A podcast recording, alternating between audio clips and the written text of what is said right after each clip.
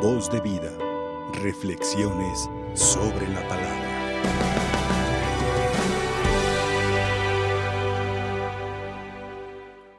Al escuchar este texto del Evangelio, muchos de nosotros tenemos esta capacidad de evaluar lo que hemos hecho con esta gracia que hemos recibido desde pequeños, nuestro bautismo. Y es que muchos de nosotros no valoramos esta gracia porque hemos adquirido el bautismo desde pequeños. No nos ha costado absolutamente nada y por lo tanto nosotros no valoramos. Bien dice el dicho popular, lo que no cuesta no se valora. Y así es como nosotros hemos desperdiciado muchas veces nuestra vida espiritual. Cuando nosotros escuchamos este texto de lo alto del, del Evangelio, recordamos ese mensaje que viene desde lo alto. La gracia que en el bautismo nosotros hemos recibido para renacer a una vida nueva. Y es que al estar en unos cuantos días después de la resurrección, tenemos esta oportunidad de ir evaluando qué hemos hecho durante la cuaresma. No se trata simplemente de dar un carpetazo y decir, ya pasó la cuaresma, estamos en Pascua, nos olvidamos de las oraciones, del sacrificio, de la penitencia y ahorita le damos rienda suelta al cuerpo, lo que nos vaya pidiendo. Cada uno de nosotros tenemos que aprender a ir renaciendo a esta vida espiritual que hemos ido adquiriendo. Una vida que se nos invita para testimoniar el amor y la gracia de nuestro Dios. Una vida para servir, para amar y para perdonar una vida para identificarnos cada vez más con Dios nuestro Señor. Y por eso le preguntan en aquellos ayeres, ¿cómo puede un hombre renacer siendo ya viejo? Así como tú y yo nos podemos acercar al altar de Dios y preguntarnos, ¿cómo puedo cambiar estas actitudes de pecado? ¿Cómo puedo mejorar mi forma de vivir? ¿Cómo puedo cambiar esto que me hace arrastrarme continuamente en una ocasión que me separa de la gracia de Dios? ¿Acaso tengo que cambiar de vida? ¿Acaso tengo que volver a nacer para ser diferente? Y es que el Señor nos vuelve a recordar que hemos recibido la gracia del bautismo y con esa gracia hemos abierto infinidad de puertas para que tú y yo seamos santos. Hemos adquirido una posibilidad para acercarnos al sacramento de la reconciliación, donde tú y yo, conscientemente de nuestros pecados, los reconocemos delante del sacerdote se nos absuelve de nuestras faltas y se nos invita a seguir cambiando nuestras actitudes. ¿Cómo podemos cambiar? Precisamente acercándonos al sacramento de la reconciliación. Una nueva forma de ir lavando las ocasiones de pecado. Una nueva forma de ir borrando todas las faltas que hemos cometido a lo largo de nuestras vidas. Esto es volver a renacer en la gracia y con la fuerza del Espíritu Santo. ¿Por qué? Porque tú y yo tenemos una misión, una misión de salir a anunciar este mismo Evangelio a toda criatura. Y para no ir decayendo y no ir cayendo nuevamente en esos pecados, tenemos el alimento sólido que es la Eucaristía. ¿Acaso necesitamos renacer de nuevo? Cristo Jesús nos diría, no necesitas renacer, ya tienes la gracia en ti. Ahora lo único que nos toca es dejarla trabajar en cada uno de nosotros. Y tenemos que ser muy conscientes. Por eso, si tú y yo somos de los que decimos en cuaresma, hago oración, hago ayuno y hago penitencia, estamos mal. Porque la oración, el ayuno y la penitencia se trabaja durante toda nuestra vida. Es ahí donde entonces vamos descubriendo la posibilidad de ir renaciendo a una vida nueva, de ir conquistando el reino de Dios, de transformar nuestras vidas y con nuestras actitudes aprender a transformar la vida de las demás personas.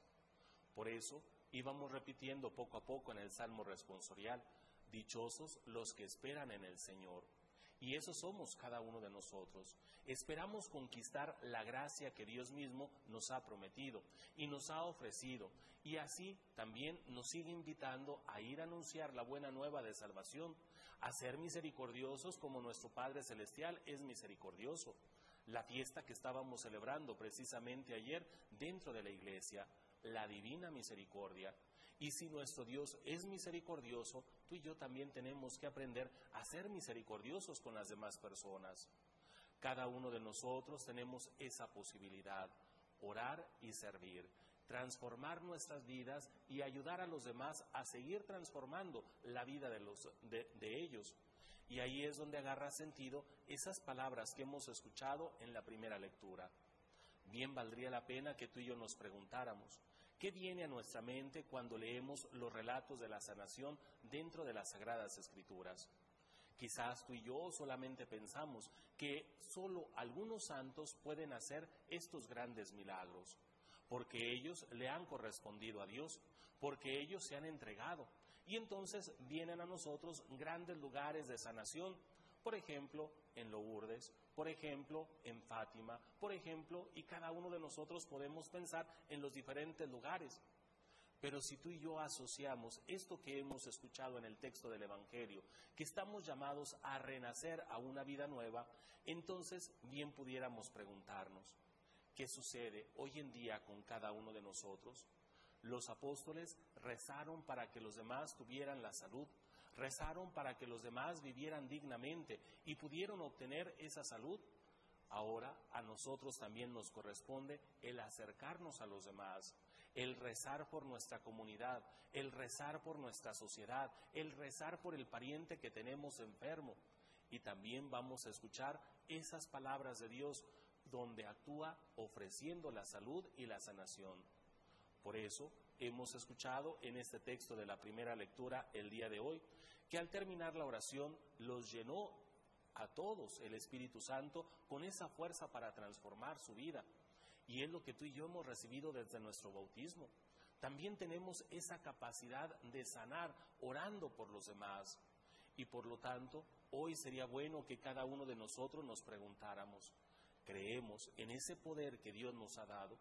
creemos en ese poder de la vida nueva que Dios nos está ofreciendo a cada uno de nosotros? O si tú y yo no podemos orar por los demás, entonces estamos carcomidos por el pecado, estamos muertos en vida y no le creemos a la grandeza de nuestro Dios. Por eso, muchas personas modernas siguen creyéndole a Dios y siguen confiando en la fuerza del Espíritu Santo. Tenemos tantos ejemplos en la historia de la salvación Ahí tenemos a grandes santos, San José María Escribá, San Juan Pablo II, el Beato Carlos Acutis y entre tantos y tantas personas que se siguen distinguiendo porque hicieron la voluntad de nuestro Padre Celestial. ¿Cuál es la clave para poder transformar nuestras vidas y aprender a servir a los demás? Es la fe expectante. Cuando creemos que Dios puede sanar por medio de nuestras oraciones, le estamos dando la oportunidad de actuar en medio de nosotros. Y esa es la vida nueva que se nos ha ofrecido en ese texto del Evangelio. Las curaciones físicas suceden precisamente cuando hay confianza, cuando se lleva una vida de gracia y cuando se sirve de corazón a las demás personas. Por eso, vuelvo a insistir, cada uno de nosotros tenemos también una posibilidad de sanar muchas dolencias incluso los dolores crónicos que vamos llevando internamente y que lleva una mujer que es maltratada por su marido y que lleva un hombre que es incomprendido por sus hijos y que lleva un hijo que no sabe cómo compartir su tiempo con sus padres y que llevan los vecinos cuando tenemos la mala cara y no nos sabemos hablar Allí es entonces donde agarra sentido la importancia de orar los unos por los otros, de pedirle a Dios nuestro Señor que sane nuestras heridas, que transforme nuestras vidas, que nos ayude a realizarnos en esta vida para ser esas nuevas criaturas y reflejar continuamente la gracia de nuestro Dios. Por eso, pidámosle al Señor esta misma gracia, que cada uno de nosotros nos transformemos en las nuevas criaturas que siempre estamos reflejando el amor y la bondad de nuestro Dios, en nuevas criaturas que reflejamos ese perdón y esa misericordia, en esas nuevas criaturas que salimos al encuentro de los hermanos necesitados. Por eso hay que cuidar perfectamente nuestra oración y nuestra vida de santidad nuestra vida de gracia participando de los sacramentos para poder servir con caridad a cada uno de nuestros hermanos. Pidámosle pues al Señor esta misma gracia, en la fe dejarnos transformar por Él, en nuestras vidas aprender a renacer a una vida nueva, y así, alimentándonos de Él en su cuerpo y en su sangre, seremos capaces de servir con caridad a cada uno de nuestros hermanos. Voz de vida. Reflexiones sobre la palabra.